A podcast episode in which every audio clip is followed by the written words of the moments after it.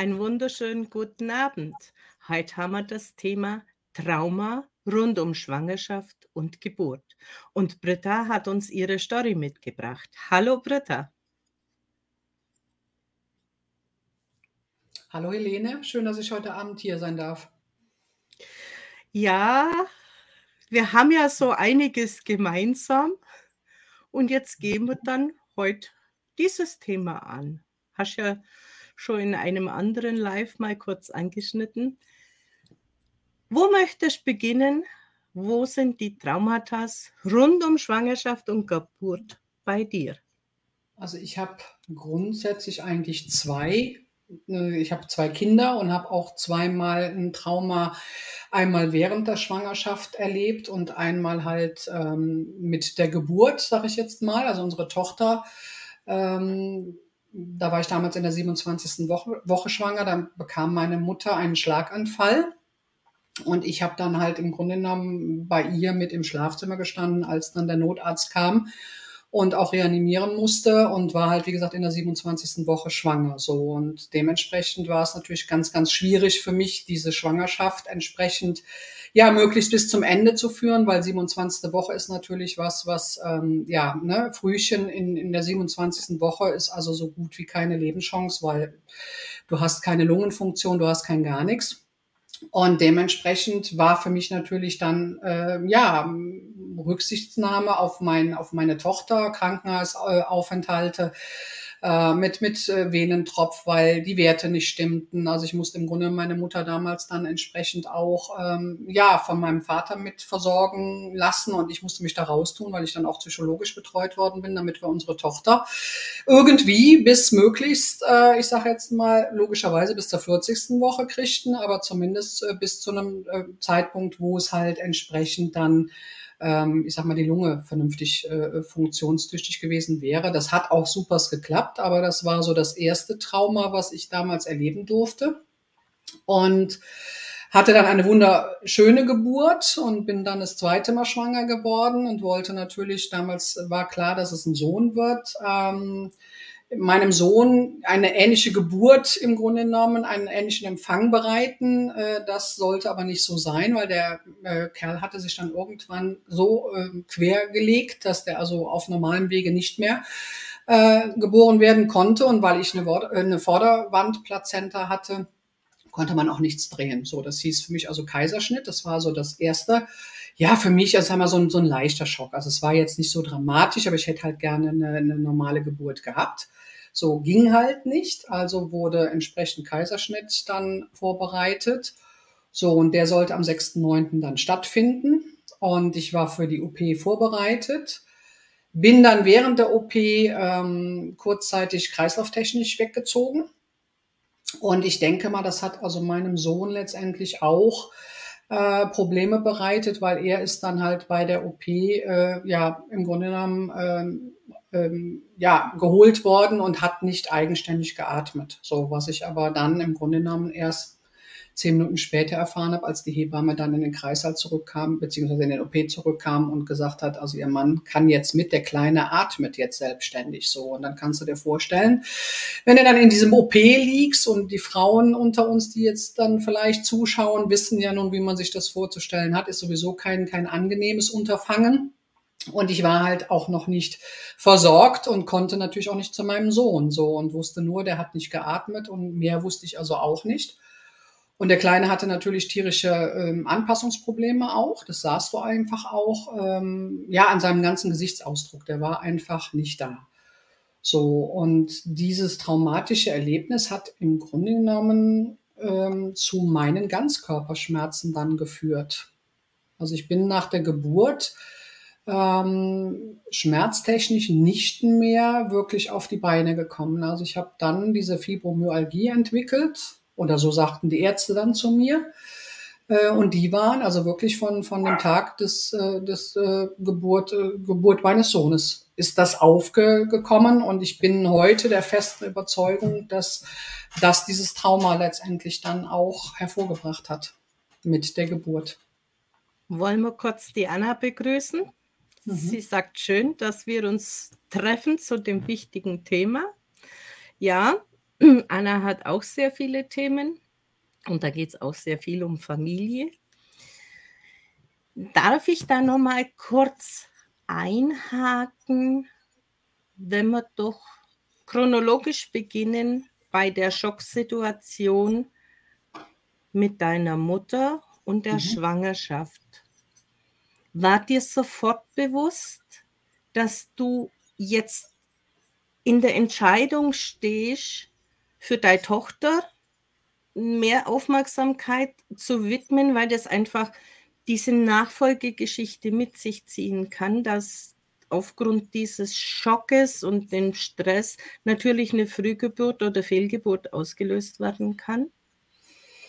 Also ich sage jetzt mal ähm, bewusst, ja, natürlich war dieses Problem da, dass man natürlich als Tochter, auch wenn es der Mutter dann so schlecht geht, auch logischerweise als Tochter da sein äh, wollte. Und dementsprechend zwiegespalten war ich natürlich. Immer dieses Hin, Hin und Hergerissene meiner Mutter helfen zu wollen, die also dann im Grunde aus diesem Schlaganfall mit Pflegestufe, damals war es drei, heute wäre es fünf, halt äh, äh, ja im Grunde genommen übrig geblieben ist, sage ich jetzt einfach mal, weil es war dann irgendwo eine, eine leere Hülle, was was was da noch letztendlich an, an meiner Mutter da war. So, und dann war ich natürlich schon extrem hin und her gerissen, was tust du? Ne? Ich wollte auf der einen Seite für meine Mutter da sein, auf der anderen Seite war mir bewusst, dass ich für meine Tochter da sein muss und auch wollte und die Werte entsprechend schlecht waren. Ich bin damals auch noch arbeiten gegangen, weil ich gedacht habe, okay, dann hast du ähm, tagsüber auch eine gewisse Ablenkung. Das ging aber überhaupt nicht, weil die Kollegen natürlich, klar, die äh, immer wieder fragten, wie geht's denn deiner Mutter und was macht denn die Kleine? Und das war für mich dann jedes Mal wieder Anlass dazu, dass ich also in Tränen aufgelöst, äh, ne, im Grunde genommen äh, die Toilette aufgesucht habe und das natürlich kontraproduktiv war. So und bin dann also von der Frauenärztin aus auch letztendlich dann äh, KO geschrieben worden, dass ich also nicht mehr arbeiten gehen kann und bin auch in der Gesprächstherapie damals, damit ich mich da so ein bisschen fangen kann und auch dieses, diese Schuld, ne, du kannst jetzt deiner Mutter nicht helfen und du müsstest ja für sie da sein und, und du kannst aber nicht, um das aufzufangen letztendlich so. Das heißt also, die Ärzte haben relativ schnell auf die Situation reagiert zum Schutze des Kindes. Ja, also die, meine damalige äh, Frauenärztin war da also recht pfiffig und hat direkt gesagt, das geht so nicht ähm, sie müssen da raus und, und wenn es auf der Arbeit nicht geht, dass sie also die Ablenkung mit Kollegen ist nett, dass die fragen, aber es ist nicht das, was sie jetzt brauchen würden. Und wenn man das halt en entsprechend nicht, nicht herstellen kann, dass sie in Ruhe arbeiten können, dann gehen sie nach Hause. So. Und dann ist auch wichtig, dass sie äh, im Grunde genommen aufgefangen werden durch eine, eine psychologische Betreuung, dass man sie da stabilisieren kann, dass wir die Kleine möglichst halt, wie gesagt, so weit bekommen, wie es irgendwie geht. Und dann hatte ich halt auch noch ein paar Krankenhausaufenthalte mit entsprechenden äh, ich sag mal, Vorsichtsmaßnahmen und, und, und. Und letztendlich haben wir es geschafft. Sie ist also dann mehr oder weniger sogar äh, noch später gekommen, als sie ausgerechnet war. Sie hat sich also die Zeit wiedergeholt, sage ich jetzt einfach mal. Und wir mussten also sogar noch damals musste eingeleitet werden, weil ich dann zehn Tage drüber war. Und dann war es halt irgendwann, dass man gesagt hat, es wäre besser, wenn sie jetzt doch auf die Welt käme. Also sie hat sich definitiv die Zeit noch geholt, die ihr, glaube ich, gefehlt hat. Und ähm, ja, so ist das damals dann gelaufen. Was hat es in dieser Zeit mit dir gemacht? Dieses Zerrissensein, dieses mhm. auf der einen Seite auf sich selber Acht geben müssen zum Schutze fürs Kind Andererseits kann ich mir vorstellen, waren auch Schuldvorwürfe, dass die Schwangerschaft jetzt halt nicht wie Bilderbuch abläuft. Das kommt ja sehr, sehr oft, wenn solche Sachen geschehen, so Traumata in der Schwangerschaft. Mhm. Und auf der anderen Seite, ja, dieses eigentlich mit der Vernunft von der Mutter wegbleiben ja, schon allein wegen dem ganzen Krankenhaus, was man sich da so alles aufsammeln kann. Mhm. Und natürlich auch mit dieser psychischen Belastung kann ich mir vorstellen, wenn man sieht, wie sie dann da liegt. Wie ja. muss man sich das vorstellen? Also es war ganz, ganz schwierig, vor allen Dingen auch, da muss ich ganz ehrlich sagen, war es damals die Situation, ähm, sie war ja nicht direkt als Pflegestufe 3 eingestuft, sondern es gab ja eine Zeit davor, wo dann halt auch versucht worden ist, sie halt irgendwo noch ein bisschen fitter zu, zu bekommen, was aber im Grunde genommen nicht möglich war. Und da war also schon eine Situation, wo ich also ähm, ins, in, in die Geriatrie äh, mit meinem Mann gefahren bin. Und ich also eine Situation erlebt habe, auch von einem Arzt, der also weniger sensibel war, behaupte ich jetzt einfach mal, weil er sah ja schon, was los war, als er mich dann ansprach und der mich also im Flur überfiel und sagte, haben Sie denn schon einen Platz für Ihre Mutter? Also die wird ne, übermorgen entlassen, so nach dem Motto, und äh, dann, dann kommt die entweder nach Hause, das ging aber nicht, weil meine Eltern wohnten in der dritten Etage, ohne Aufzug, ohne alles. Mein Vater ging damals auch noch arbeiten, also das ging überhaupt nicht. Und ähm, wir waren auch nicht vorbereitet, weil es hieß erstmal, wir gucken, wie es sich entwickelt. Und dann ging es also mir nichts, dir nichts, ähm, hatte, hatten die Ärzte dann beschlossen, da kommt nichts mehr und ne, im Grunde dann können wir hier nichts mehr tun und sie muss in die Pflege, egal ob jetzt zu Hause oder in einem Heim oder wie auch immer. So, dann war ich natürlich schon sehr hin und her gerissen. Was machst du? Du kannst doch deine Mutter, die können die ja nicht einfach jetzt auf die Straße setzen und, und, und. Habe aber letztendlich, also wir haben es dann in der Familie regeln können, zumindest äh, vorläufig und haben dann also auch im Grunde genommen einen Platz für sie gefunden. Aber ich habe dann irgendwann schon gesagt, du musst dich jetzt für deine Tochter entscheiden, weil es war mir dann schon wichtig. Wobei ich schon auch Phasen hatte, wo ich gedacht habe, ja, wieso bist du jetzt schwanger? Ne? Warum bist du jetzt überhaupt schwanger? Du müsstest deiner Mutter helfen und jetzt kannst du nicht, weil ne, die Kleine unterwegs war. Es war also ein, ein, ja, ein sehr zerrissenes Verhältnis und auch für mich ganz, ganz schwierig. Und ich muss sagen, ich habe es also dann mit meinem Mann und auch, wie gesagt, mit der psychologischen Betreuung schon recht gut geschafft, habe aber, glaube ich, auch viel funktioniert in dieser Zeit. Also wirklich dann mich auf das Wesentliche konzentriert, was ich als werdende Mutter dann auch ne, zu tun habe oder auch zu lassen habe. Aber ich glaube, ich war nicht unbedingt ich selber in dieser Zeit. Also ich habe schon sehr, sehr funktioniert, auch anschließend. Also irgendwie ähm, war da schon immer so dieses Gefühl, du hast ja, du, du kannst nicht so Mutter sein, wie du eigentlich Mutter wärst, weil halt immer meine Mutter noch da hinten dran war, irgendwo so ein Stück weit. War schwierig. Du hast gesagt, das Bilderbuch Entbindung oder so, es war ja dann sehr, sehr schön und angenehm. Genau, also die Geburt war sehr, sehr, sehr angenehm. Ähm, klar, ich hatte die Einleitung ähm, und ähm, letztendlich hat es dann bei der zweiten Einleitung funktioniert und ich hatte also äh, ich sage jetzt mal eine sehr, sehr heftige Geburt. Es ging also rasend schnell dann auch am Ende, ähm, aber eine sehr, sehr schöne Geburt. So und das hat mich eigentlich veranlasst, schon im Kreissaal äh, so dieses Gefühl zu haben. Ich bin ja Einzelkind. Ähm, das war es jetzt nicht. Also eigentlich hatten wir ein Kind erstmal geplant und ich hatte dann schon äh, und habe dann auch gesagt, das sind bestimmt die Hormone oder wie auch immer und hatte schon im Kopf, also da da da muss ein Geschwisterchen her. Und ähm, war für mich dann also im Grunde genommen auch schon in der Planung und äh, ähm, habe dann irgendwann ein paar Tage später mit meinem Mann darüber gesprochen und gesagt, so und so, der ist also er hat Geschwister und habe gesagt, hm, ich weiß nicht, so Einzelkind bin ich, ich würde gerne schon doch noch ein zweites Kind. Also die Geburt selber war für mich so schön. Natürlich, klar, gibt es einen Schmerzteil, aber ähm, im Endeffekt war es also für mich so schön, dass ich gesagt habe, ich möchte noch ein zweites Mal Mama werden und möchte halt auch noch ein, ein zweites Kind äh, bekommen. Und so ist es dann halt auch zur, zur Schwangerschaft mit unserem Sohn dann gekommen. Äh, letztendlich relativ ja, zeitnah. Also die beiden sind 19 Monate auseinander. Also wir haben also ungefähr so, so ein halbes Jahr dazwischen, ähm, wo wir dann im Grunde gesagt haben, okay, wenn es jetzt passiert, passiert es halt, weil man hatte uns auch so ein bisschen verrückt gemacht. Ja, das zweite Kind, das kann auch länger dauern und hin und her. Dann haben gesagt, okay, wenn es dann jetzt passiert, dann passiert's. Und dann haben wir halt, wie gesagt, ähm, war ich das zweite Mal schwanger mit einem Sohn und die sind zehn Monate auseinander. Und da war halt das Problem, dass er dann nachher ja keine Lust hatte, was auch immer. Also es gab keine medizinische Geschichte dahinter, dass man gesagt hat, dass er sich jetzt gedreht hat. Warum er also nicht wollte, ähm, kann, konnte man also letztendlich nicht beantworten. Du hast gesagt, dir ist der Kreislauf abgesagt. War das während dem Kaiserschnitt oder schon zuvor? Oder wie muss man sich das Zuvor, wie vorstellen? ich, wie ich, also wie ich die Narkose bekommen habe, habe ich also nur noch äh, im Grunde genommen den Anästhesisten kurz im Ohr, wie, wie ich den sagen höre, Frau Lindertz, geht's Ihnen nicht? Und dann war ich komplett weg. Und dann hörte ich auf einmal nur, ach, da ist sie ja wieder. So, wie lange ich jetzt, und kann ich, kann ich dir gar nicht sagen. Ich weiß also nur, ich war komplett weg. Und ähm, anschließend wurde dann halt mit der OP begonnen und dann kam halt äh, ne, die, die Katastrophe mit meinem Sohn, dass er dann letztendlich dann offensichtlich nicht eigenständig geatmet hat.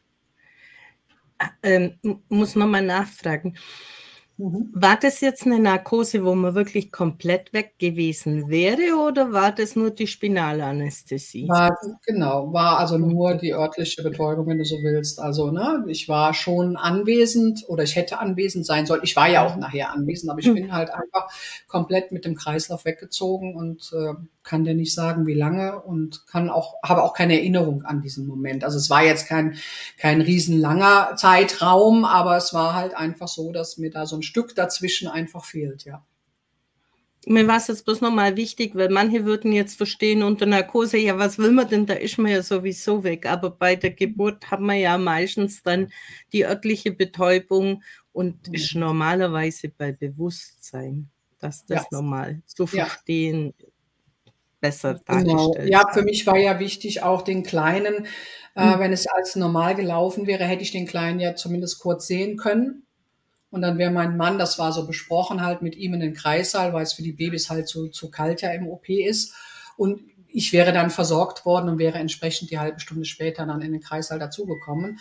Und das war natürlich in dem Moment nicht gegeben, weil der Kleine halt direkt äh, aus der OP äh, raus in, in, in ne, entsprechend in, an die, die Beatmung gekommen ist, damit die den dann halt entsprechend ähm, ja, beatmen konnten und dass er dann halt eigenständig irgendwann atmen konnte. Und dann hast du vorher erzählt, du kamst dann in diesen Dauerschmerz. Kam der jetzt von der OP oder kam der jetzt von der psychischen Belastung oder gab es Komplikationen mit Wundheilungsstörungen oder wie muss man sich das vorstellen? Also ich habe bei der OP selber relativ viel Blut verloren. Meine Eisenwerte waren halt äh, entsprechend im Keller, aber das wurde ja dann direkt entsprechend aufgefüllt. Also das kann eigentlich nicht der Grund gewesen sein. So und ich würde oder für mich kommt es heute schon so rüber, dass es diese diese äh, psychische Geschichte war bei mir. Also dieses Trauma, was wir beide da erlebt haben, was ich dann entsprechend äh, ja, beiseite gedrückt habe, ne? Weil ich war ja jetzt zweifache Mutter und hatte alle Hände voll zu tun und auch keine Zeit, mich jetzt damit auseinanderzusetzen. Und hatte dann entsprechend halt diese, ich sag mal, wer, wer Grippe richtig kennt und Gliederschmerzen kennt und auch dieses ausgelaugte Müde kennt, so war dieser Schmerz dann, den ich also im Grunde genommen dann tagtäglich ähm, mit mir rumgeschleppt habe und ich habe es halt immer darauf geschoben, dass ich halt auch viel um die Ohren hatte. Ne? Ich hatte die zwei Kinder, so meine Mutter pflegebedürftig. Wir hatten ein Haus gekauft, da wurde noch viel gemacht dran. Ich, wir hatten zwei große Hunde, so ich war noch ein bisschen selbstständig nebenbei. Also ich hatte ja genügend Ausreden zu sagen, du hast so viel um die Ohren. Es ist einfach zu viel und deswegen bist du auch so müde, so kaputt und hast halt und der Körper signalisiert der, dass er im Grunde genommen nicht mehr kann, aber man hat es sich ja so ausgesucht, also funktioniert man. Wie schnell nach dieser Entbindung hat denn die Situation begonnen mit diesem Dauerschmerz? Also, dass es mir bewusst geworden ist, ähm, das war so nach sechs, acht Wochen, weil einfach dieser Zustand sich nicht stabilisierte, dass ich also im Grunde aus diesem, diesem Loch da gar nicht so wirklich rauskam. Ähm, der Kleine ja durch die Geburt auch so gewisse Anpassungsschwierigkeiten hatte, also ich ihn auch nicht stillen konnte, da war also gar nichts möglich. Da waren die ersten zwei, drei Tage war Katastrophe, auch mit Fläschchen, also der war einfach noch gar nicht da. Das konntest du dem Kind auch ansehen, der war also dermaßen, ähm, ich sag jetzt mal, in Falten gelegt auf der Stirn. Also das habe ich meinem Kind noch nie erlebt und habe gedacht, das wird doch wohl jetzt nicht so bleiben. Also du merktest auch, wie der sich im Grunde genommen dann peu à peu ähm, entspannte und auf der Welt ankam, sage ich jetzt mal. Und dadurch bedingt war ich natürlich auch äh, ja, im Dauerstress, ne? der Kleine trank dann nicht und er wollte dann auch die Flasche nicht und dann wollte er dies und ich hatte den Kaiserschnitt. Ich konnte mich natürlich auch nicht so bewegen mit dem Kleinen, logischerweise. Und ich habe mich also dann im Grunde genommen auch relativ schnell aus dem Krankenhaus ähm, selbst entlassen lassen. Also bin auf eigene Verantwortung nach Hause, weil wir gar nicht auf die Füße kamen da. Wir kamen also auch nicht zum Schlafen und ich hatte zu Hause, mein Mann hatte, hatte Urlaub eingereicht und meine Schwiegereltern hatten sich bereit erklärt, auch bei der Kleinen dann zu sein. Also ich hatte hier zu Hause mehr Unterstützung als im Krankenhaus. Da war also in der Zeit auch relativ viel los, sodass auch die, die ähm, die Kinderschwestern sich nicht so kümmern konnten, auch mit, mit der Versorgung für den Kleinen. Ne? So, und da bin ich einfach nicht mehr wirklich auf die, auf die Beine gekommen. Und das richtig bemerkt habe ich das, also wie gesagt, nach sechs, acht Wochen um den Dreh. Dass also da sich irgendwo der Zustand gar nicht mehr besserte. Und dann habe ich auch mal einen Anlauf beim Arzt genommen und dann bin ich aber damals so ein bisschen, hatte ich das Gefühl, also ich bin dann zur Frauenärztin, die hat dann die Hormone geguckt, die hat dann dies gemacht und jenes gemacht, so. Die Blutwerte waren aber in Ordnung, alles war eigentlich bestens, es gab keinen, keinen Anlass zu sagen, da ist irgendwas. Und dann habe ich irgendwann diesen Versuch über die Ärzte, also die ich abgeklappert hatte, äh, dann auch wieder im Grunde genommen eingeschränkt und gesagt, die glauben, du bist ein Hypochonder. Ja, also du hast diese Schmerzen nicht oder was auch immer, weil es war ja, wie gesagt, körperlich nichts zu finden. Du hattest ja keinen Blutwert, du hattest ja kein gar nichts äh, an, an, aufgrund von, von was man hätte sagen können, du hast jetzt eine rheumatische Geschichte. Es war ja nirgendwo was zu finden. Also ich war von den, von den Werten her, war ich top gesund und in Ordnung so. Und dementsprechend habe ich es dann irgendwann auch mehr oder weniger so gelassen, wie es war und habe mich durchgekämpft, bis ich dann irgendwann an den Punkt kam, dass ich nachts nicht mehr schlafen konnte. So, da waren die Kinder aber auch schon fast, also unsere Tochter auf jeden Fall Kindergartenalter. Also ich habe dann schon zwei, drei Jahre das Ganze durchgestanden, so wie es irgendwie funktionierte. Und habe dann nochmal den Anlauf genommen, nochmal zum Arzt, zum Hausarzt, als ich nicht mehr schlafen konnte nachts. Also jede Stunde oder alle zwei Stunden war ich wach konntest du die Uhr nachstellen und so wach, dass du gesagt hast, aufstehen ist angesagt, acht Stunden geschlafen, guck mal, dass du aus den Federn kommst. Und da hat der, der Hausarzt dann gesagt, nee, das geht nicht, sie müssen ja irgendwo auch zur Ruhe kommen. So, und daraufhin sind dann Untersuchungen nochmal gemacht worden und dann war ich bei einem Rheumatologen in, in, in Jülich, der auch auf diese Fibro spezialisiert war und dann ist das damals über diese Tender Points, ne, über diese Schmerzpunkte ist das gemacht worden, die Amnese gemacht worden mit allem dem, was man so hatte. Und dann bin ich im Grunde genommen in diese Schublade Fibromyalgie gestopft worden. So. Und das war für mich dann zumindest eine Erklärung, warum es mir denn so schlecht ging. So. Ich war natürlich nochmal geschockt, dieses äh, unheilbar chronisch krank.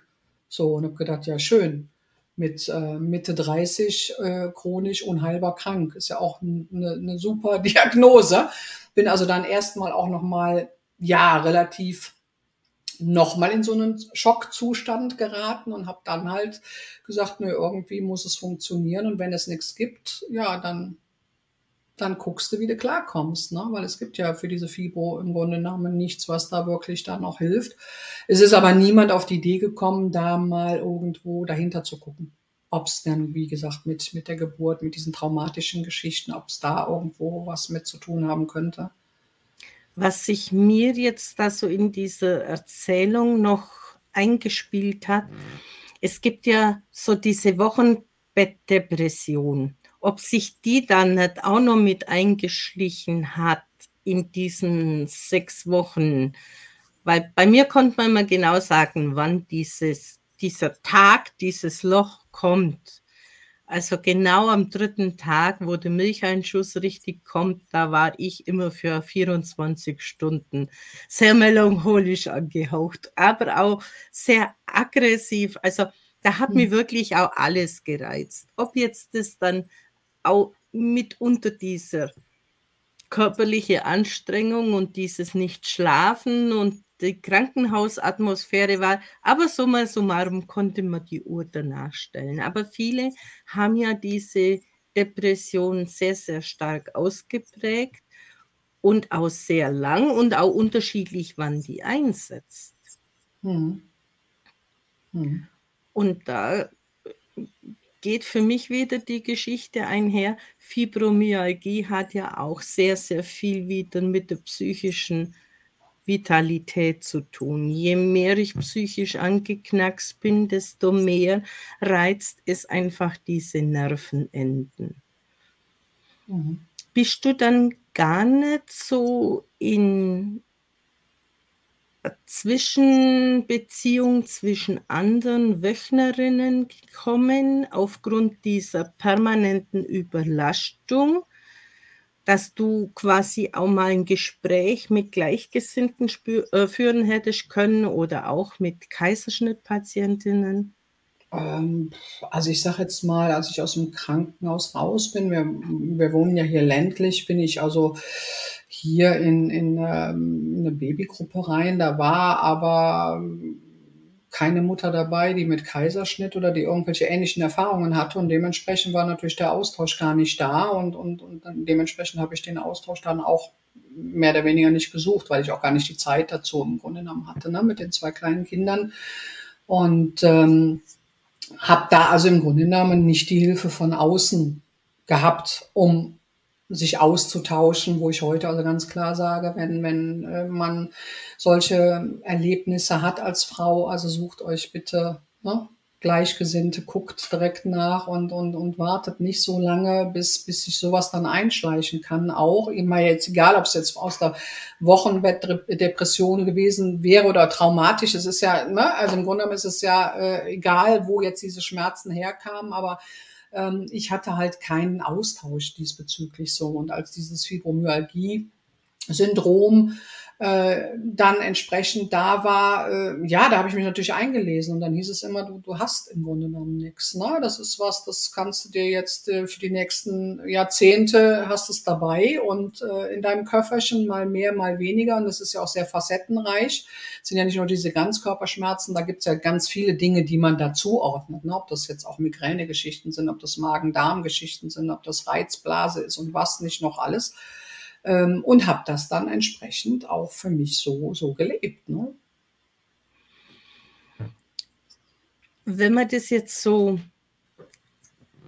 im Nachhinein betrachtet, was würdest du jetzt Schwangeren oder eben frisch Gebärenden oder die in, in diesen zwei Situationen, die du quasi erlebt hast, einmal Schockerlebnis. Das kann ja unter Umständen auch ein Unfall sein. Also bei mir war es zum Beispiel so, ich bin ähm, drei Wochen vor der Geburt gestürzt mit Verdacht auf Gehirnblutung.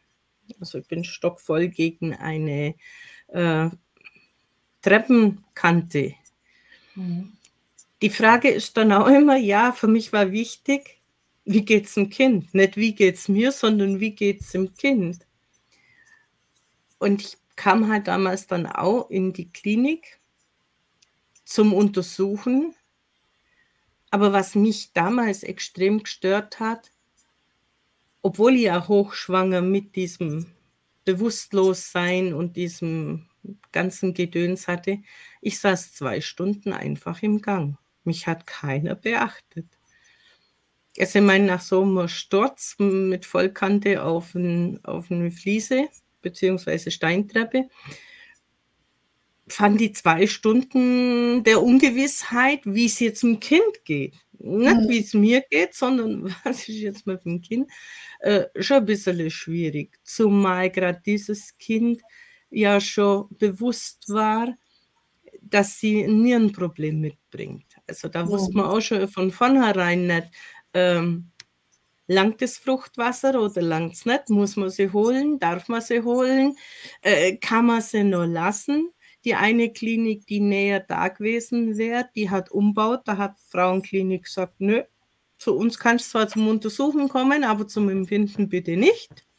Und dann hat man dann auch noch so einen schönen Termin, 29.12. zwischen den Feiertagen. Also war eine spannende Geschichte auch da wo man einfach nicht so genau wusste, wie geht es eigentlich weiter. Kannst deinem Körper vertrauen? Wann muss Alarmsignal geben? Wann passt was nicht? Weil die Niere habe ich zehn Wochen vorher eben gespürt, vor dem Entbindungstermin, dass da was nicht stimmt. Und ja, eine gewisse Unsicherheit ist an solchen Situationen schon dabei. Wie würdest du jetzt Frauen raten, wenn sie in irgend so einer Situation sind, wo die Schwangerschaft ein bisschen schwieriger verläuft? Mhm.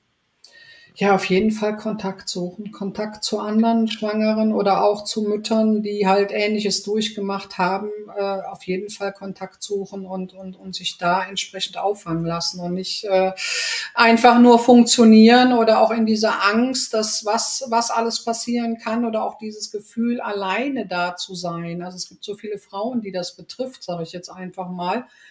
Ähm, da ist ja keiner alleine im Grunde genommen. Also wirklich zu gucken, dass man da ähm, ins Gespräch kommt mit anderen, also ähm, die Ähnliches erlebt haben. Oder halt jetzt wie ne, in unserem Fall, wir haben es ja auch, du hast ja auch etliches, was, was das betrifft, äh, an Erfahrungen sammeln dürfen in deinem Leben, dann wirklich auf, auf auch wie jetzt auf uns zuzukommen und zu sagen, hier, ihr habt doch da und ne, also da wirklich den Kontakt zu suchen. Also das ist für mich das A und O was einen da dann auch im, im gewissen Sinne stabilisieren kann und eine gewisse Sicherheit auch geben kann, wenn man Frauen um sich herum hat, die halt Ähnliches erlebt haben auch oder, oder in einer ähnlichen Situation stecken und, und sich da gemeinschaftlich so ein bisschen auch äh, unterstützen können. Also das würde ich auf jeden Fall sagen, was ich ja damals das, auch nicht gesucht habe.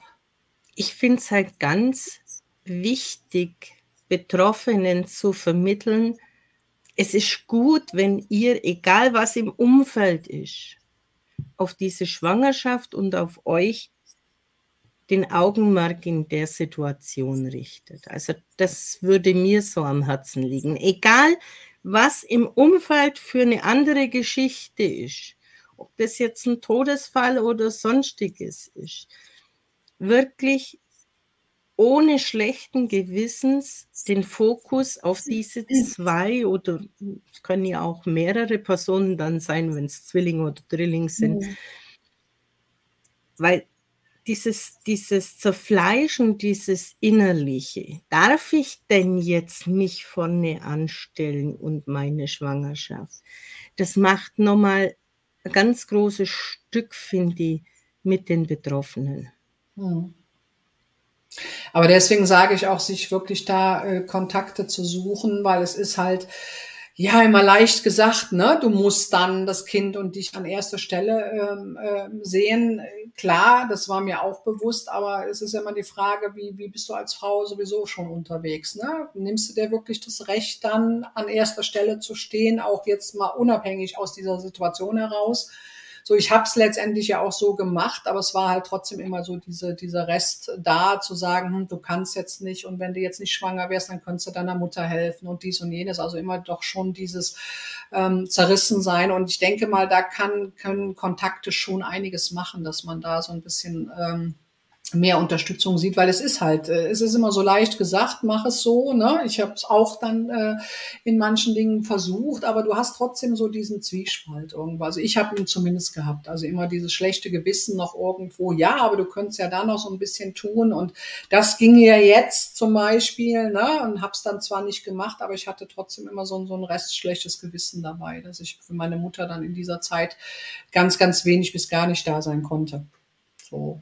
Was mir da vorher noch so in den Sinn kam, als du gesagt hast,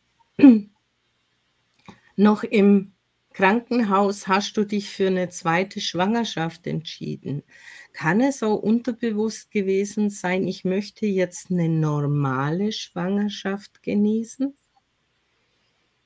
Das kann durchaus sein, dass das mit ein Beweggrund war. Also was auf jeden Fall ein Beweggrund war, war dieses, ich bin ja wie gesagt Einzelkind und ähm, hatte also immer ähm, das Bedürfnis, klar, man hat ja meistens immer so dieses, äh, was man nicht hat, hätte man gerne. So, und aus dem Grunde, aber es kann durchaus eine Rolle gespielt haben, dass ich da schon diesen Gedankengang habe, nochmal eine normale Schwangerschaft. Klar, meine Mutter war pflegebedürftig, das ließ sich auch nicht mehr ändern. Aber jetzt mit einer normalen Ausgangssituation nochmal äh, diese, diese Zeit äh, zu erleben, ja, das kann durchaus sein.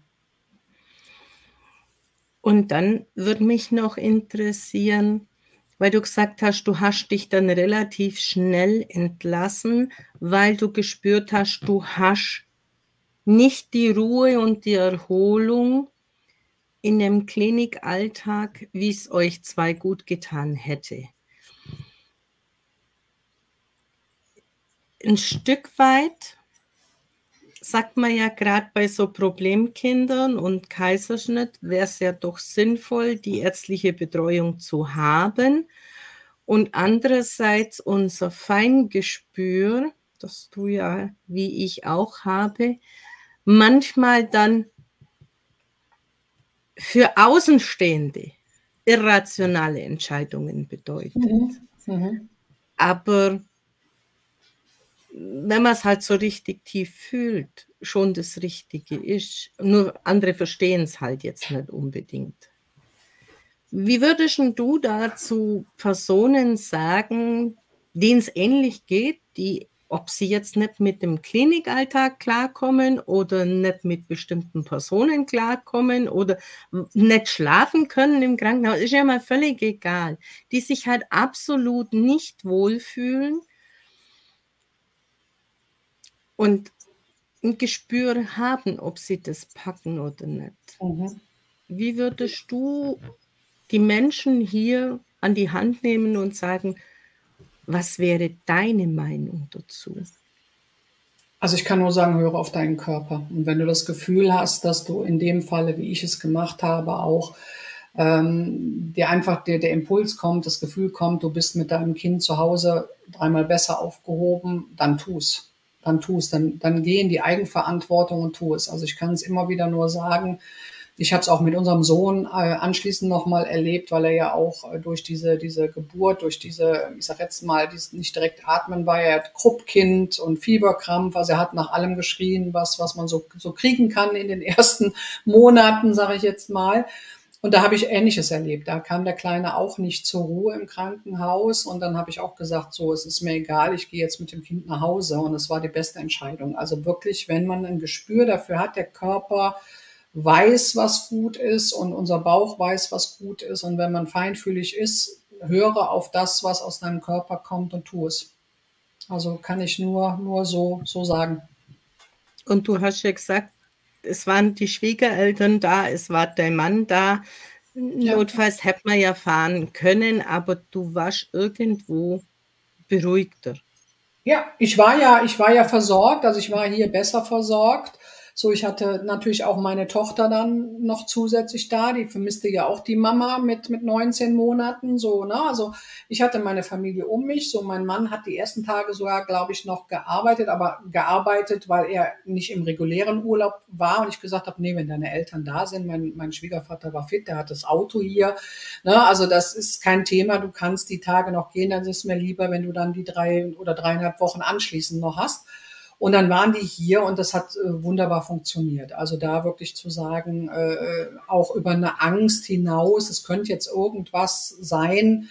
Ähm, also da hinaus zu gehen und zu sagen, wenn, wenn mir wirklich mein, mein Gefühl signalisiert, mach es so und so, drauf zu hören, kann ich also immer wieder nur sagen. Auch in der Schwangerschaft. Also ich habe immer auch gemerkt, wenn mit der Kleinen so, so irgendwas im, im, im nicht so ganz ja in Ordnung war, ne, dass ich wieder zur Frau und jetzt habe gesagt, hm, ich weiß nicht, ich habe da so ein komisches Gefühl, dann stimmten die Werte wieder nicht so richtig. Also ich habe da immer ganz gut hinhören können.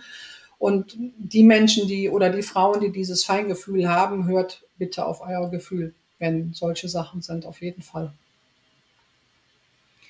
Und wenn jetzt das so gewesen wäre, dass deine Ärztin hier dich gar nicht verstanden hätte, wärst du auch bereit gewesen, zum Wohle deiner Tochter einen anderen Arzt aufzusuchen? Ja, also ich denke schon. Ja, ja. Also ich hatte das Glück, dass ich also eine sehr, sehr äh, feinfühlige Ärztin auch hatte, die da auch dann direkt gesagt hat, wir müssen so und so, wir gucken direkt, also die da auch, äh, ich sag mal, sehr, sehr vorsichtig war, auch mit, mit dem Ganzen und, und eher ein bisschen mehr Vorsicht als zu wenig. Aber hätte ich das nicht gehabt, hätte ich auch die Ärztin oder den Arzt gewechselt, ja.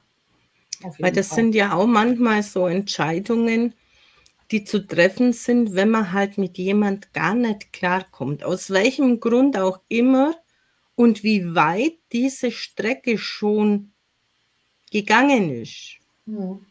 sich selber bewusst zu machen und zu sagen, es geht auf Dauer nicht gut und mir ist das einfach zu wichtig, dass ich das jetzt so weiterziehe. Ja. Ja, auf jeden Fall. Ähm, ich meine, wir haben ja nun auch die Möglichkeit, uns eine zweite Meinung noch einzuholen. Ne? Also ich darf ja heute auch einen zweiten Arzt äh, aufsuchen, der im Grunde genommen das Gleiche praktiziert. So, wenn ich bei dem ersten Arzt nicht, mich da nicht gut aufgehoben fühle oder wie auch immer. Und das hätte ich also in der Schwangerschaft auf jeden Fall gemacht. So, also wenn, wenn, wenn da alle Stricke gerissen wären, dann wäre ich auch in die Klinik gefahren als äh, Notfall oder wie auch immer. Also da war mir schon ganz, ganz wichtig, dass ich meine Tochter irgendwo schon äh, den Rest der Schwangerschaft so weit wie geht halt äh, ne, in meiner in meiner Obhut, äh, in meinem Bauch wusste. Und das hätte ich auf jeden Fall gemacht, ja. Ich meine, da sind sie halt in der Regel auch besser aufgehoben zu so einem Zeitpunkt. Im Bauch. Mhm. Mhm. Da kann die Technik so gut sein, wie sie mag, aber mein 26., 27. Woche ist halt so alles andere als normal. Ja. Und wenn man halt weiß, was dann teilweise für Schwierigkeiten mit auftreten, muss man sich das nicht unbedingt antun, wenn es anders möglich ist. Ja. Ja. Das heißt, du siehst auch, dass diese Schocksituation, auch alles, was rund um Schwangerschaft und Geburt ist, mit Frau und Kind ausmachen kann. Mhm.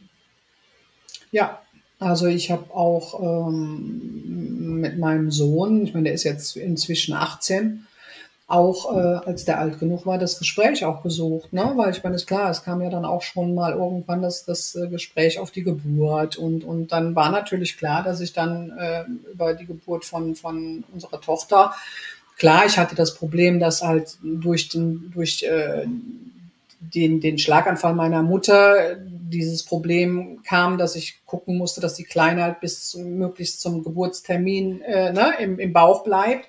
So, aber bei ihm war es ja dann halt, dass er sich ja dann kurz vorher noch so gedreht hat, dass also dieser Kaiserschnitt nötig war und ich natürlich überhaupt nicht begeistert war von diesem Kaiserschnitt. Ich hätte also gerne eine normale Geburt wieder gehabt, weil ich ja dieses Geburtserlebnis so äh, schön erleben durfte. Und das hätte ich ja gerne auch meinem, meinem Sohn dann logischerweise auch gerne äh, oder auch mir selber natürlich auch gerne gehabt. Und dann hatte er natürlich so das Gefühl, dass er ja dann schuld war, ne? was dann auch passiert ist, dass ich dann also weggezogen bin und er hat nicht geatmet, er war ja dann Problemkind und wie auch immer. Das haben wir also hier auch äh, sehr, sehr äh, intensiv besprochen, dass das also ne, nicht nichts mit ihm zu tun hatte, dass er also da nicht rausgeht und sagt, ich hab, bin, bin schuld, weil die Mama dann und dies und jenes, sondern äh, das als gemeinsam ja erlebtes Trauma normal halt verarbeiten dürfen. So, das war mir ganz wichtig, dass auch, ne, weil wie gesagt, die Kinder kriegen halt auch sehr, sehr viel auch schon im Mutterleib mit und haben nachher ihre Probleme und ihre Schwierigkeiten und wissen gar nicht warum, wenn man dann diese Themen nicht aufgreift. Hat es deinem Sohn außer diese Atemgeschichten und das, was ja teilweise körperlich zu sehen war, sonst auch ja, so traumatische Erfahrungen, so nachts nicht schlafen oder was auch immer, hast du gespürt, dass sich dieses Erlebnis für ihn der Geburt auch ein Stück weit in seine Kindheit reingezogen hat?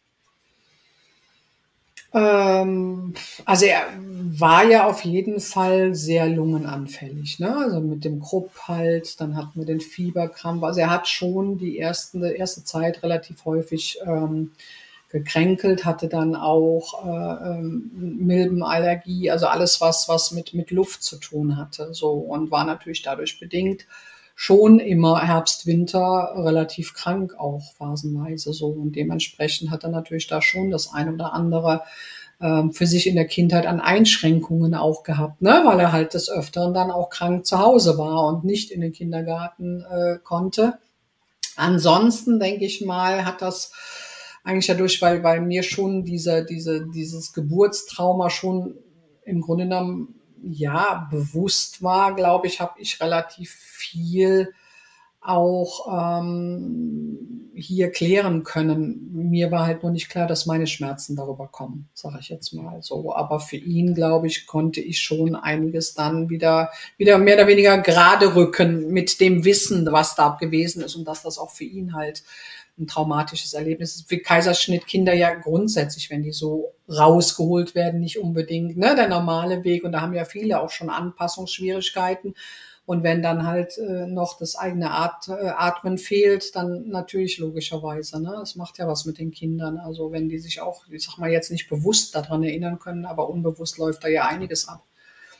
Ja, sie bekommen da sehr viel mit. Also ich habe da auch mhm. einige Klienten, wo quasi eine schwierige Geburt hatten und immer das, was die Ärzte dann so von sich gegeben hat, der wird schwer haben. Ob der mal gerade laufen kann. Mhm. Eigentlich so dies, wie wenn sie es gehört hätten und das so ein Stempel aufgedrückt hat. Dann in diese Richtung, und das wäre ja jetzt bei deinem Sohn eventuell auch so, ja, er atmet nicht. Wenn dann einer schreit, der atmet nicht, kann das ja durchaus auch diese ganzen Atemsymptomatiken mit einher teilweise erklären. Mhm. Ja, Gut, also im OP selber habe ich jetzt persönlich nichts großartig davon mitbekommen, dass da irgendwo jetzt laut darüber kommuniziert worden ist, was jetzt natürlich äh, geschehen ist, als sie den mitgenommen haben. Da waren wir natürlich beide nicht dabei. Da war mein Mann nicht dabei, da war ich nicht mhm. dabei. Aber ich denke, das hat schon dazu geführt, dass er diese Problematik auch mehr hat oder hatte als andere Kinder dann. Ne? Also da, da, da glaube ich schon daran, dass das also entsprechend ähm, da vieles halt bei der Geburt, aber auch schon, wie gesagt, die Zeit davor dann bei den Kindern sich verankert, äh, mehr als wir glauben letztendlich. Ne? Und wie ging es dann deiner Tochter in der Situation, dass es dir ja permanent schlechter ging nach der Entbindung, das Geschwisterchen noch anfällig da ist, du doch gewisse Bewegungseinschränkungen hattest und dann auch noch vom Thron gestoßen wird? äh, ich hatte zwei Babys, wenn du so willst. Ne? Also unsere Tochter lief ja gerade mehr oder weniger gut und ähm, laufen, n -n. Mama arm. Mittagsschlaf, nee, also entweder alle oder gar keiner so ungefähr. Also da hat die sich rigoros durchgesetzt. Für mich war es ja die Zeit, wenn dann beide schliefen, dann kriegst du auch mal was geregelt, ja. Aber ähm, also wenn Mama nicht dabei war, dann schlief die nicht. So und dann hatte ich also im Grunde genommen nur die Möglichkeit zu sagen, okay, dann ist es halt so, wie es ist und dann schläft Mama halt mit. Ich meine, ich konnte den Schlaf ja auch brauchen auf der anderen Seite. Ähm, und habe mich dann mittags mit hingelegt, weil anders hatte ich keine Chance. Also ich habe äh, alles versucht, aber die Kleine hat sich, also die, die war immer schon jemand, der sehr willensstark war, was, was das betraf. Wenn die nicht schlafen wollte, wollte die nicht schlafen. Und das hat die mir auch lautstark zu verstehen gegeben. Und dann hat Mama mhm. halt mit beiden Kindern geschlafen. Ne? Also ich hatte dann schon äh, immer dieses, diesen rechts und links einen auf dem Arm. Ne? Also das hat sie dann schon gezeigt, dass da eine gewisse Eifersucht oder dieses, na, jetzt ist da der Kleine auf dem Arm und der braucht so viel Aufmerksamkeit, was ja unter normalen Umständen schon ist. Jetzt kränkelte er natürlich auch immer noch, war immer dann die, die Panik da, auch wenn der dann Fieber, dass das so hoch ging. Ne? Und äh, dementsprechend hat er es gespürt. Und dann hatte ich also wirklich, wie gesagt, zwei Babys, wenn man so will. Also das war einfach so. Und daraufhin habe ich mich ja, ja, daraufhin habe ich mich eingelassen. Also blieb, blieb mal nichts anderes übrig.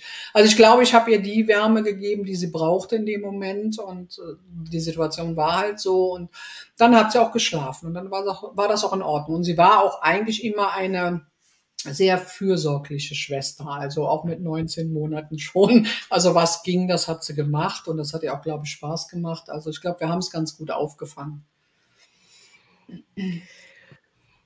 Wie würdest du den Stand von diesem Trauma, denke, du hast ja noch ein paar mehr, aber wenn man jetzt so dieses rund um die Geburten nimmt, wie weit kannst du jetzt sagen, dass du das ein Stück weit aufgearbeitet hast oder dass es dir nicht mehr so zu schaffen macht? Also ich glaube, dass ich da mittlerweile sehr weit bin. Also weil ich auch der festen Überzeugung bin, dass das auch mit ausschlaggebend jetzt war, ähm, dass ich seit, seit Anfang Mai schmerzfrei bin. Also da habe ich nochmal sehr, sehr viel aufgearbeitet, sehr, sehr viel äh, innere Arbeit an mir geleistet, habe also noch einiges verarbeitet, losgelassen, wie man das immer nennen möchte. Und dementsprechend auch, ja, diesen Schmerz, der da entstanden ist. Also ich hatte das Gefühl nachher, ich ja, ich hatte diese Blockade Schmerz, ne? Also diesen, diesen Schmerz auch wieder gehen zu lassen, letztendlich sozusagen. So, also ich brauche dich jetzt nicht mehr und jetzt, ne, kannst du dich auch mal wieder ähm, auflösen letztendlich. Das war, war schon mit, mit Grund, also wo ich sage, ich habe es, glaube ich, für mich jetzt relativ weit aufgelöst, was dieses Geburts, äh, also rund um die, um die Geburt, äh, was da gewesen ist. So, ich habe ja auch schon aus der Kinder, aus meiner eigenen Kindheit das ein oder andere mitgenommen und mitbekommen. Äh, wie du sagst, du bist also auch gestürzt in der Schwangerschaft, das kenne ich also von meiner Mutter auch. Das hat sie immer erzählt, dass sie da mit so einem dicken Bauch dann irgendwo so ein, so ein Damm runtergekugelt ist sozusagen. Also ich denke auch das sind ja Dinge, die das Kind ja auch mitbekommt schon. Und ähm, und einige Sachen mehr, die ich also dann davor schon hatte. Und, und ich war da also schon, glaube ich, ähm, ja, recht gut unterwegs, was so Schockgeschichten anbetraf. Also auch schon von, von meinen Eltern her noch das eine oder andere, ne, was dann auch nicht aufgelöst wird, was man dann auch mitträgt. Diese Sendung heißt ja zum Teil Mein Weg aus dem Schmerz. Und Trauma bezeichnen ja viele nicht unbedingt als Schmerz für mich ist es unter Umständen schon auch ein Schmerz, in etwas gefangen zu sein, das, das mir mental, psychisch, ganz körperlich eigentlich fesselt. Wie würdest du das sehen? Also ich sehe es ähnlich wie du. Also es ist schon äh, unabhängig auch, dass äh, ein Trauma ist für mich immer eine, eine Schmerz, Schmerzgeschichte auch. Also das heißt nicht, dass ich dann mit Ganzkörperschmerzen ne, einhergehen muss, aber du bist schon in einer gewissen Situation gefangen, äh, die du nicht verarbeitet hast. Und dann ist es das die Frage, inwieweit ist dir das auch bewusst? Und was läuft unbewusst ab? So, weil ich habe ja auch, wie gesagt, 18 Jahre im Grunde gebraucht, um für mich klar zu bekommen, dass dieser ganze Schmerzzustand ja aus diesen, diesen, diesen Schockgeschichten auch nochmal mit entstanden ist. Ich will jetzt nicht sagen im Ursprung, sondern weil ich auch davor schon als Kind das ein oder andere schon mitgebracht habe, aber das wirklich dazu beigetragen hat, dass es mir ganz so, so schlecht ging. So, und ich kenne auch genügend Leute, die, die ein Trauma erlebt haben, die haben jetzt nicht unbedingt dann äh, körperliche Schmerzen direkt, ja, so, aber trotz alledem hängst du ja in irgendeiner Situation fest, die dir nicht so bewusst ist, wie, wie, wie sie sein sollte, um auch Dinge auflösen zu können oder für sich dann auch diese Blockaden zu lösen, die man da dann entsprechend auch aufbaut, unbewusst aufbaut. Und gar nicht weiß, warum man in gewissen Situationen vielleicht auch reagiert, wie man reagiert. Oder Dinge auf einmal hochkommen und man kann es gar nicht irgendwo greifen. Anna sagt nur, wenn ich den Schmerz positiv sehe, dann gibt es mir Zeiten zur Ruhe, die ich mir sonst nicht genommen hätte. Fibromyalgie-Patienten neigen immer wieder zur Überforderung. Ja, und in meinen Augen ist die, die psychische Belastungsgrenze ein sehr großer Wert, wenn der einen gewissen Level, ich sage immer diese 100% überschreitet, dann kann alles andere, was sich so ein Stück weit zurückgezogen hat, wieder an die Oberfläche spiegeln. Und Schmerzen sind für mich sehr, sehr starke Warnsignale des Körpers. Wenn es jetzt nicht nur durch einen Sturz passiert ist, wo ich mir akut was zugezogen habe, aber so diese vielen chronischen Schmerzen, diese langanhaltenden Schmerzen, die haben meistens einen Schock oder ein Trauma oder wie man das auch immer benennen mag, wo einfach schlagartig dich was getroffen hat und sich mit irgendeiner Körperstelle verbündet hat die, die da eingeschlagen hat. Und so wie bei dir, wenn du sagst, ja, du hast ja schon vorher was mitgebracht, dich aber nie komplett rausholen konntest und dann hat es einfach nochmal drauf aufgesattelt. Und irgendwann wird es einfach zu viel. Ja.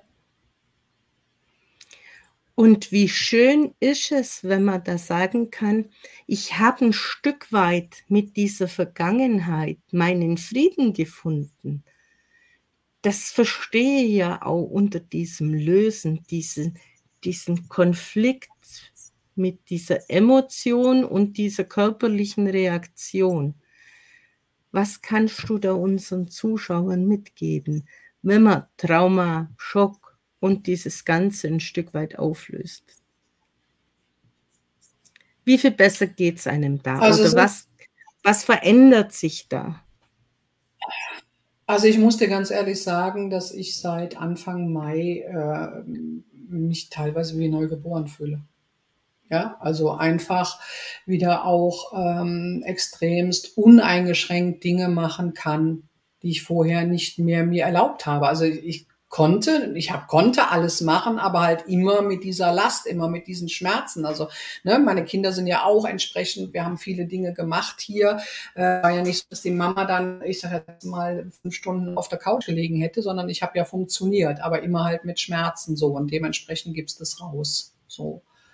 Und seitdem ich also Anfang des Jahres äh, äh wirklich nochmal in mich gegangen habe, gesagt, so, du willst von diesen Schmerzen auch unabhängig sein. Bei mir war ja immer diese Abhängigkeit auch ein, ein, ein ja, ein, ein riesengroßer äh, Faktor, weil meine Mutter ja auch alkoholabhängig war. Ne? Also ich war ja co-abhängig. Also diese Abhängigkeit in meinem Leben hat ja eine sehr, sehr große Rolle gespielt. Und jetzt war ich abhängig von den Schmerzen im Grunde genommen. Nicht alles das so tun zu können, wie ich es gerne möchte.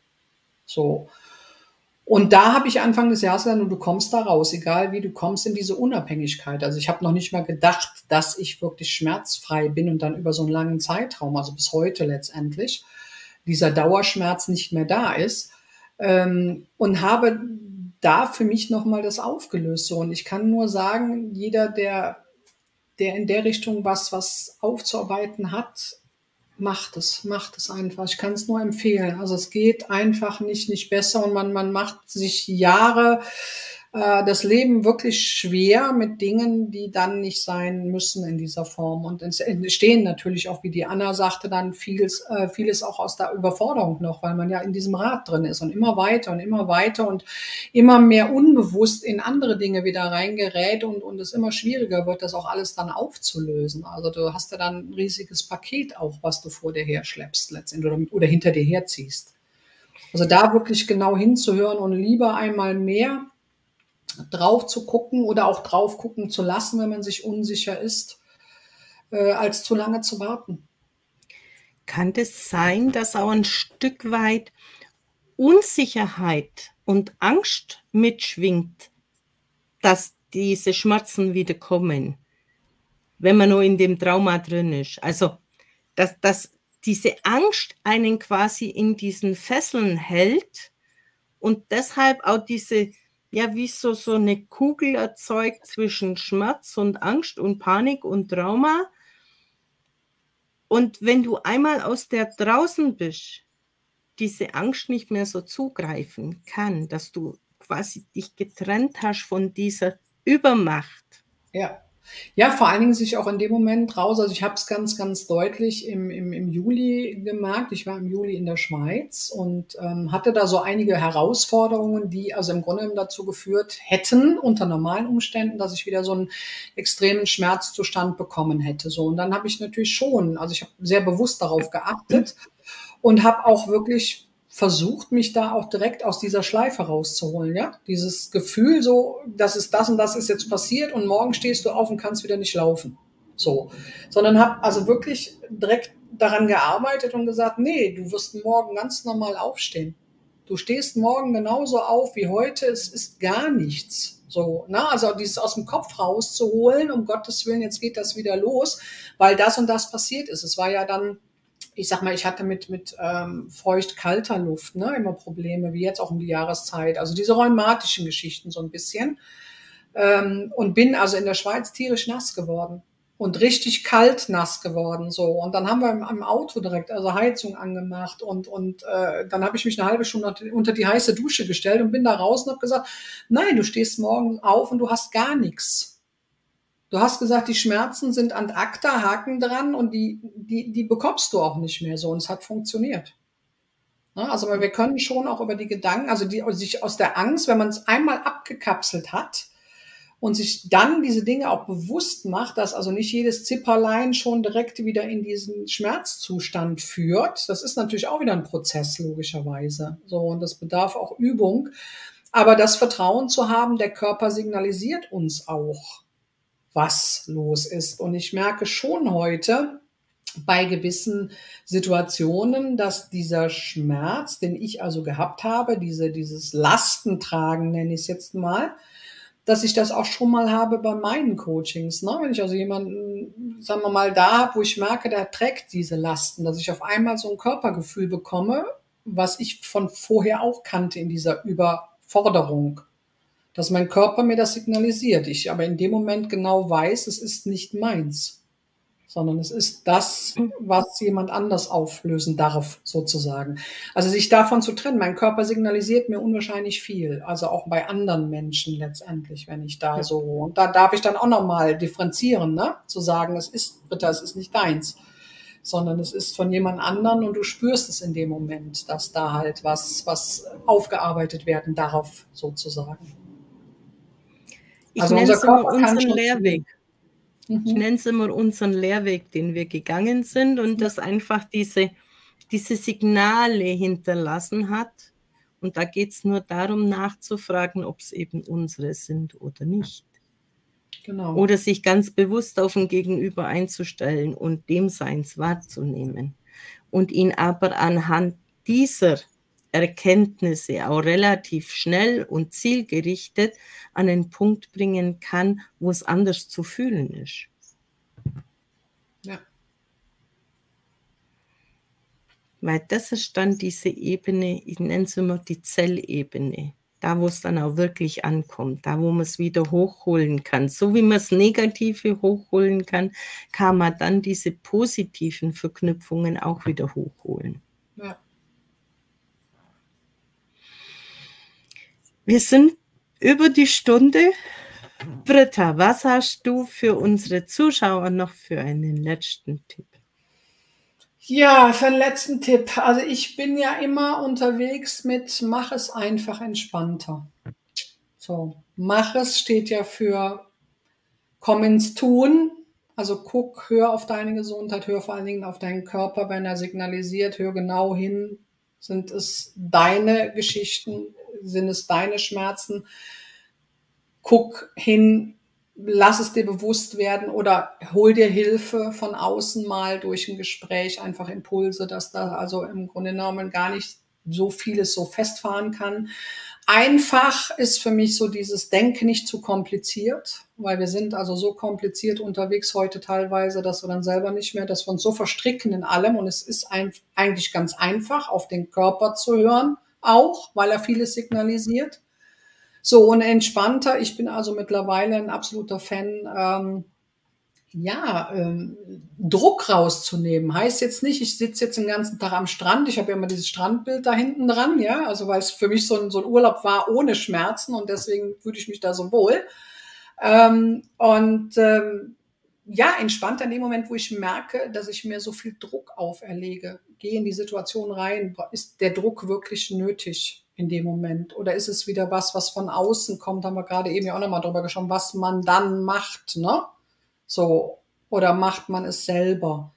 muss ich es in dieser Situation so tun oder kann ich mir auch Druck rausnehmen? Das ist dieses Entspannter so. Und natürlich auch Entspannungsmethoden für sich finden, klar, wo man einfach mal abschalten kann und einfach mal sich ein bisschen runterholen kann aus unserer stressigen Zeit. Und das ist mein Geheimrezept gewesen. Also dahin zu kommen, wo ich heute bin. Und ich würde heute auch noch viel schneller mir Hilfe holen, weil dann äh, wäre es vielleicht auch ein bisschen schneller gegangen. Also ich bin heute auch da, wo ich sein möchte und ich habe natürlich viele, viele Erfahrungen sammeln dürfen. die ich dann heute wieder weitergebe, auch an die Menschen, die es wieder brauchen können. Und dementsprechend bin ich da jetzt auch wirklich im Reinen mit mir selber und ich sage, hättest wenn und wärste. Aber guckt wirklich und hört auf euren Körper. Ist für mich das A und O. Und wenn man es noch nicht kann, man kann die Körpersprache kennenlernen.